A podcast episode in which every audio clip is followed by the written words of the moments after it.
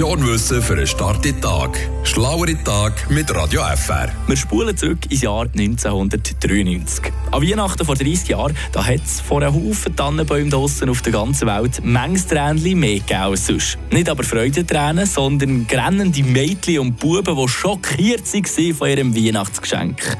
Die neue Barbie-Puppe, noch nicht einmal ganz auspackt und begutachtet, schon hat sie laut Haus geschrauen, «Drach gehört mir!» Und die Actionfigur G.I. Joe, die hat im Gegenzug unter dem Tannenbaum gesagt, «Komm, wir gehen zusammen shoppen!» Ja, diese Situation hat damals mal sicher der Bescherung ein eine unerwartete Wendung gegeben. Verantwortlich für den Skandal war die Barbie Liberation Organization.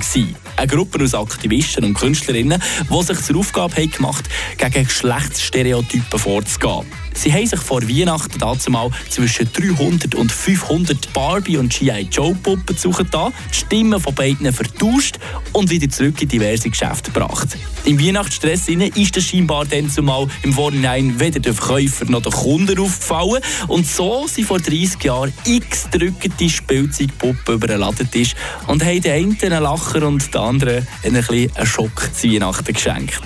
Frische Tag, der Radio FR Morgen mit dem Philipp Wiederkehr und dem